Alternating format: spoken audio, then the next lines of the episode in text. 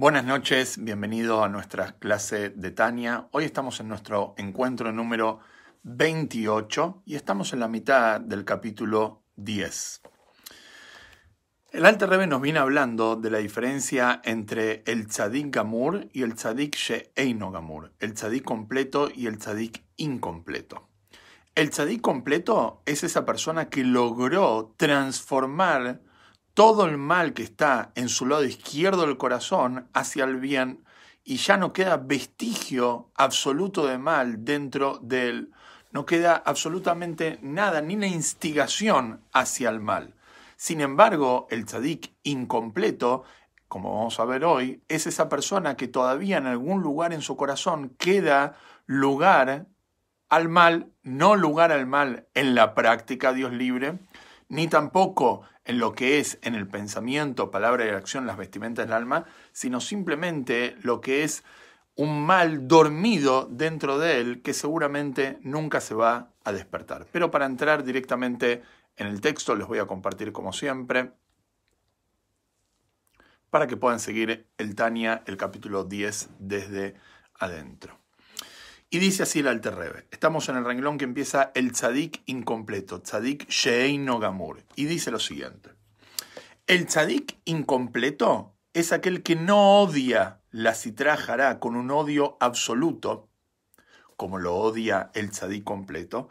Por lo tanto, tampoco haya el mal, o sea, los deseos y placeres físicos, absolutamente repugnante. Como explicamos, que el tzadik completo es una persona nos cuesta entender en nuestra cabeza, ya que nosotros vivimos en un mundo tan materialista y vemos el mundo con nuestros ojos materiales, el tzadik, el vive en una dimensión totalmente diferente y él puede de alguna forma lograr que el materialismo de este mundo le genere rechazo. No estamos hablando que él no come, no estamos hablando que él no forma una familia, no estamos hablando que él no se relaciona en lo mundano, pero su objetivo en lo que es involucrarse en lo mundano es por un objetivo superior. Él cuando come no está buscando el placer en la comida, él está buscando la alimentación para poder servir a Dios por intermedio de esa energía que él obtiene, el elevar las chispas divinas que hay en la comida, pero no como quizás nosotros,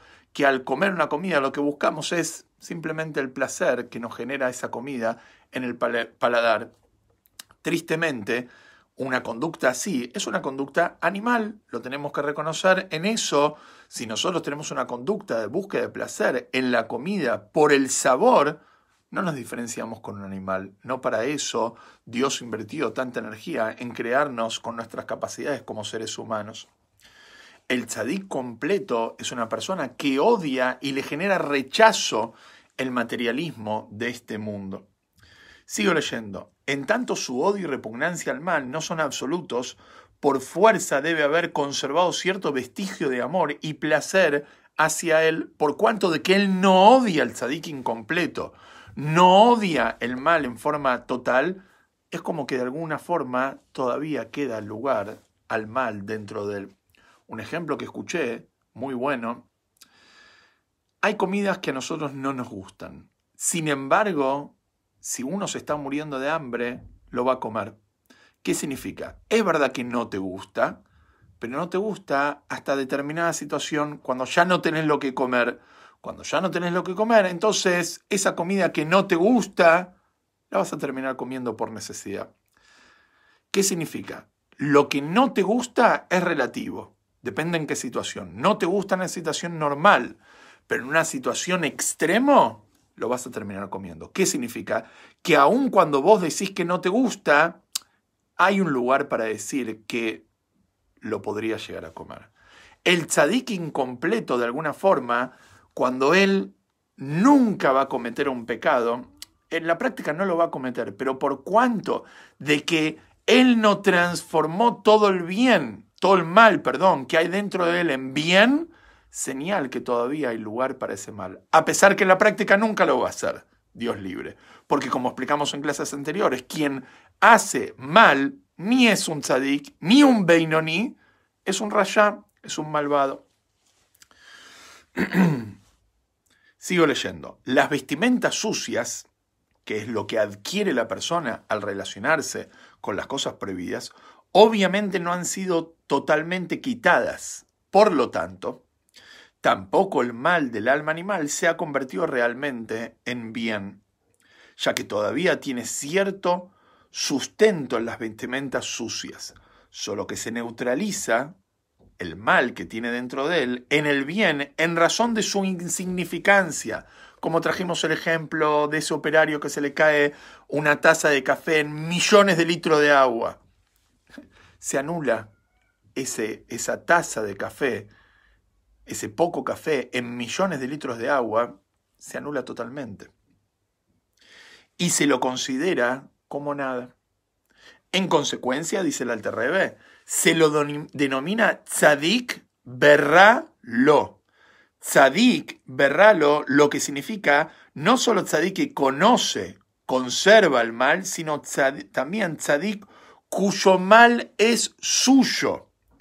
¿Qué significa?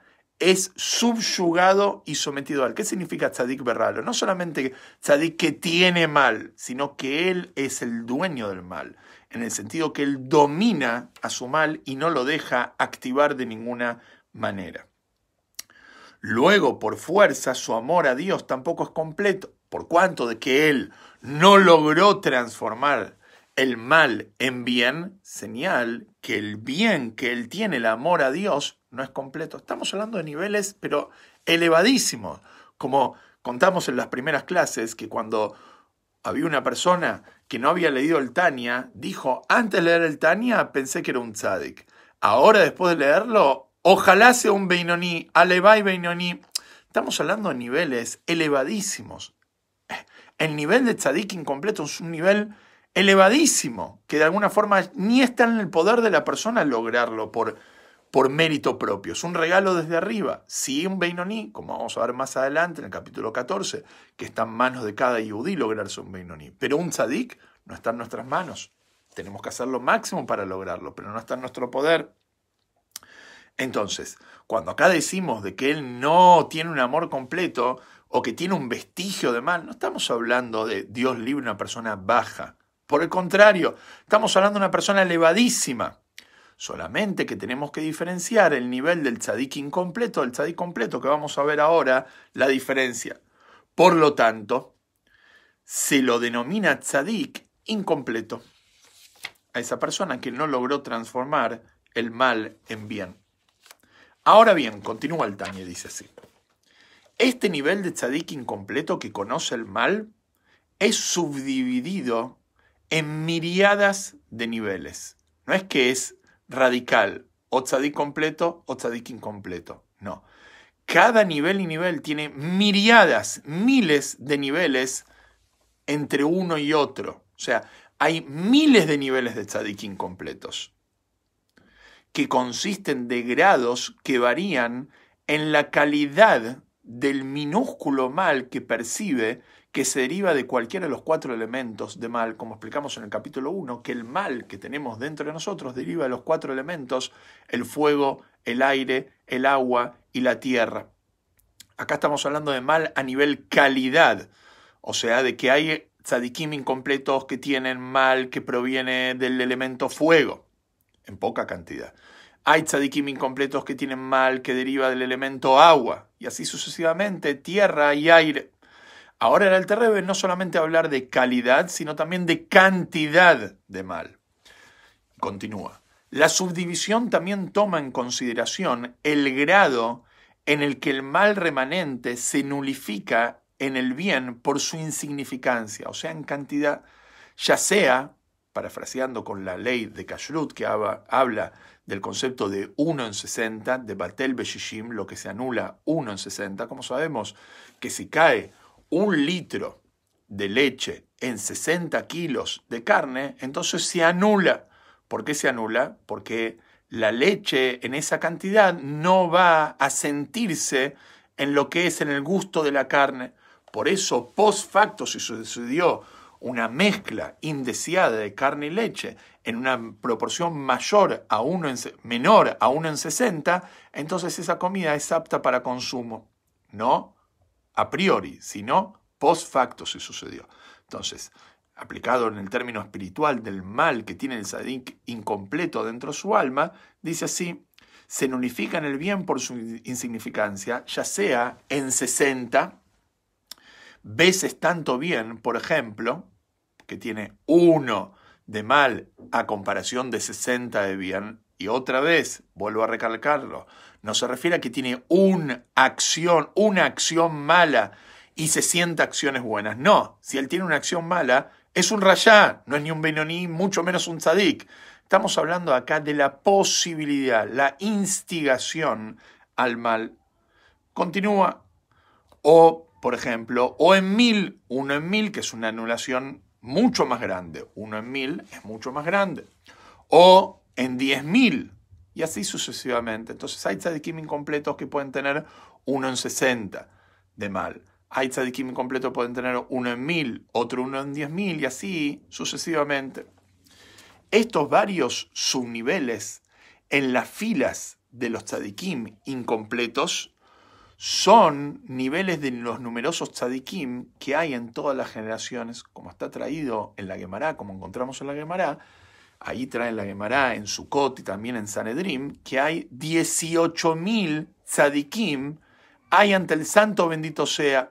Frente a Shem se paran 18.000 tzadikim, y esto se refiere a 18.000 tzadikim Sheinam Gmurim, tzadikim que no son completos. Pero en lo que se refiere al nivel del tzadik completo, acá vamos a ver la diferencia entre el incompleto y el completo. ¿Qué es un tzadik completo? Dice así. Pero en lo que se refiere al nivel de tzadik completo, es aplicable la declaración de Rabbi Shimon Bar Yochai, gran Tanaíta, la historia del Akba Omer, que él estuvo escondido en una cueva, y sobre él son las, enseñanzas del libro Zohar, he visto hombres superiores, Bnei Alia, y estos son muy pocos. Así dice la Gemara en Sukkot, de que Rabbi Shimon Bar dijo, vi a los Bnei Aliyah, a los hombres superiores, refiriéndose a los tzadikim murim, los tzadikim completos, y estos son muy pocos, ya no son 18.000, son muy pocos. El motivo por el cual los tzadikim completos son denominados Bnei Aliyah, ¿por qué el Zohar, Rabbi Shimon Bar Yochai, los llama Bnei Aliyah, literalmente hombres de ascenso? Porque dos explicaciones. Primera explicación es porque ellos convierten el mal y lo hacen ascender a la santidad. Primero de todo son tzadikim completos y son hombres de ascenso porque elevan el mal dentro de ellos hacia el bien. Transforman el mal en bien. Como explicamos que esas son las señales de una persona que es un tzadik completo que logró no solamente dominar el mal que tiene dentro de él, sino que logró también transformarlo hacia el bien. Del mismo modo está escrito en la introducción al Zohar que cuando Rabigía quiso ascender, Rabigía, ya de los Emoraitas, quiso ascender a Leijal, o sea, al santuario celestial, al lugar donde estaba Rabbi en el Ganeden, de Rabbi Shimon Bar quiso subir a ese nivel, escuchó una voz, así dice el Zohar, escuchó una voz que surgía y decía lo siguiente, quien quiera de ustedes que antes de llegar aquí haya convertido la oscuridad del mundo en luz, o sea, en santidad, y transformado el sabor amargo de su alma animal y su inclinación al mal en dulzura, o sea, que transformó lo amargo en dulce, la oscuridad en luz, refiriéndose que transformó su Yetzerará en Yetzeratov, como explicamos en la clase anterior, solo aquellos pueden entrar. Así escuchó a Rabbi como queriéndole decir, Rabbi Shimon Bar había logrado ese nivel y por eso él estaba en ese nivel del Ganeden. Sin embargo, Rabbi aparentemente no había logrado ese nivel hasta ese momento, por eso salió la voz y le dijo, todavía no podés entrar a este lugar. Esta es la primera explicación. O sea, Bnei Aliyah, hombres de ascenso, se refiere a quienes pueden transformar, quienes lograron transformar el mal en bien. Ahora viene la segunda explicación. Se llaman además Bnei Aliyah, hombres de ascenso, porque aún su servicio divino en el área de hacer el bien, no solamente en lo referente a transformar el mal en bien, sino en lo que es hacer el bien, en lo referente a las mitzvot, hacer las mitzvot positivas, las 248 mitzvot positivas, activas, Tefilim, Tzedaká, Shabbat, Kashrut, etc., en su cumplimiento de la Torá y sus mitzvot, o el estudio de la Torá, o el cumplimiento de mitzvot, ¿por qué él las hace, el Tzadik Amur, por qué el Bnei Aliyah, él hace estas mitzvot? Es en aras de lo superior. Él no lo hace en aras de sí mismo, ni en aras de un beneficio espiritual, vamos a decir, para obtener una porción en el Ganeden, o para obtener placer de espiritualidad y conocimiento de Torah en este mundo. No. El Tzadik Gamur, el Bnei Aliyah, él estudia Torah y cumple mitzvot solamente en aras de lo superior. ¿Qué significa en aras de lo superior? Primero de todo, no en aras de él no en aras de su placer, no en aras de su beneficio, aún un beneficio espiritual puro, no es en aras de eso, sino, como explica Caltania, y su servicio está dirigido hacia un nivel altísimo, hacia las alturas más excelsas. Su servicio divino no pretende meramente unirse a Dios, o sea, él, su intención en cumplir una mitzvah no es solamente unirse a Dios, que eso es algo positivo, obviamente, pero esa no es, ese no es el objetivo de él, ese no es su motivador.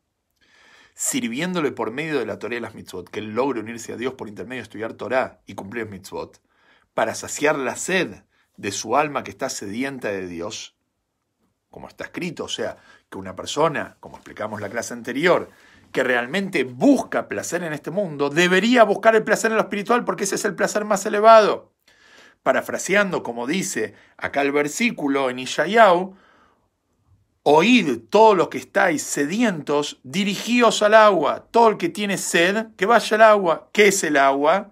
El agua es la Torah. Entonces, una persona que está sediento de placer en este mundo y busca el verdadero placer, debería dirigirse a la Torah. Ese es el verdadero placer. Como se explica en otra parte sino cuál es el objetivo de este Bnei de este hombre de ascenso, este, eh, ascenso, este Tzadik sino que el servicio de estos a Dios es como se explica en Tikunei Zohar, en una parte del Zohar, lo que dijeron nuestros sabios, quién es una persona piadosa, quién es un Hasid, aquella que es benevolente, mithased, con su creador, mithased imkono. Cono también lo podemos traducir con su nido. Ken, ¿sí?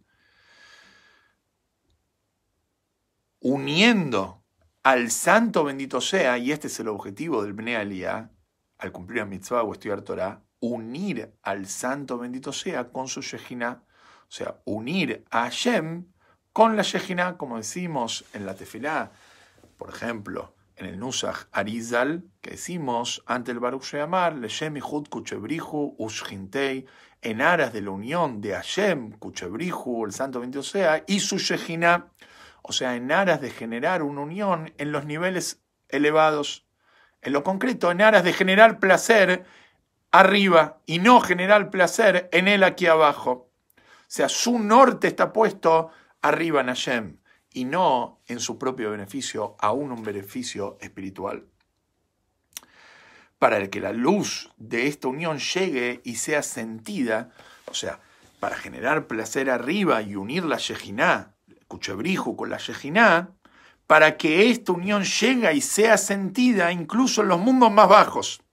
O sea, Él quiere provocar ese nivel de unión para que eso baje aquí abajo y sea sentida aquí abajo. Como vamos a explicar ahora al final la parte cabalística que dice acá. Así también está explicado en Raya Mehemna, una parte del Zoyar, que dice así, en Parashat Tetze, trae un ejemplo, a manera de un hijo que se esfuerza por su padre y su madre, a quienes ama más que a sí mismo, más que a su propio Nefesh, Ruach y Neshama, y que sacrifica su vida en aras de ellos para redimirlos de haber sido confinados al cautiverio. Un hijo que ama más a sus padres que a su propia vida y está dispuesto a dar su vida para sacar a sus, a sus padres del cautiverio. Este es el tzadik, el Bnei Elías, que da todo en aras de Hashem, de generar el bien y el placer arriba la unión de Hashem con su Shejina. Y como también se explica en otra parte, como está explicado en otros lugares, en Hasidut. Y acá viene una parte cabalística que dice así, ambas interpretaciones, o sea, el primer nivel que es el nivel de elevar el mal en bien y el nivel de generar placer arriba, uniendo la Shejina con Hashem, ambas interpretaciones son complementarias realmente, porque refinando lo bueno que hay en la Klipat Noga, se elevan las aguas femeninas, Maim Nukvim, lo vamos a explicar más adelante, provocando uniones en los planos más altos. Eso cuando se elevan las aguas femeninas, que se refiere al trabajo de la persona, que vendría a ser el, el mecabel, el recipiente, el que recibe. Cuando el recipiente, cuando la persona se esfuerza por elevar lo negativo en positivo, eso provoca uniones en los planos más altos para hacer descender al mundo aguas masculinas, que se podrían llamar en, resumen Mad, Maim Duhrim, aguas masculinas, que vendría a ser la representación de Hashem, que eso es la faceta masculina, el que da, a diferencia del que recibe. Estas aguas masculinas son las aguas de la benevolencia. ¿Qué son estas aguas masculinas?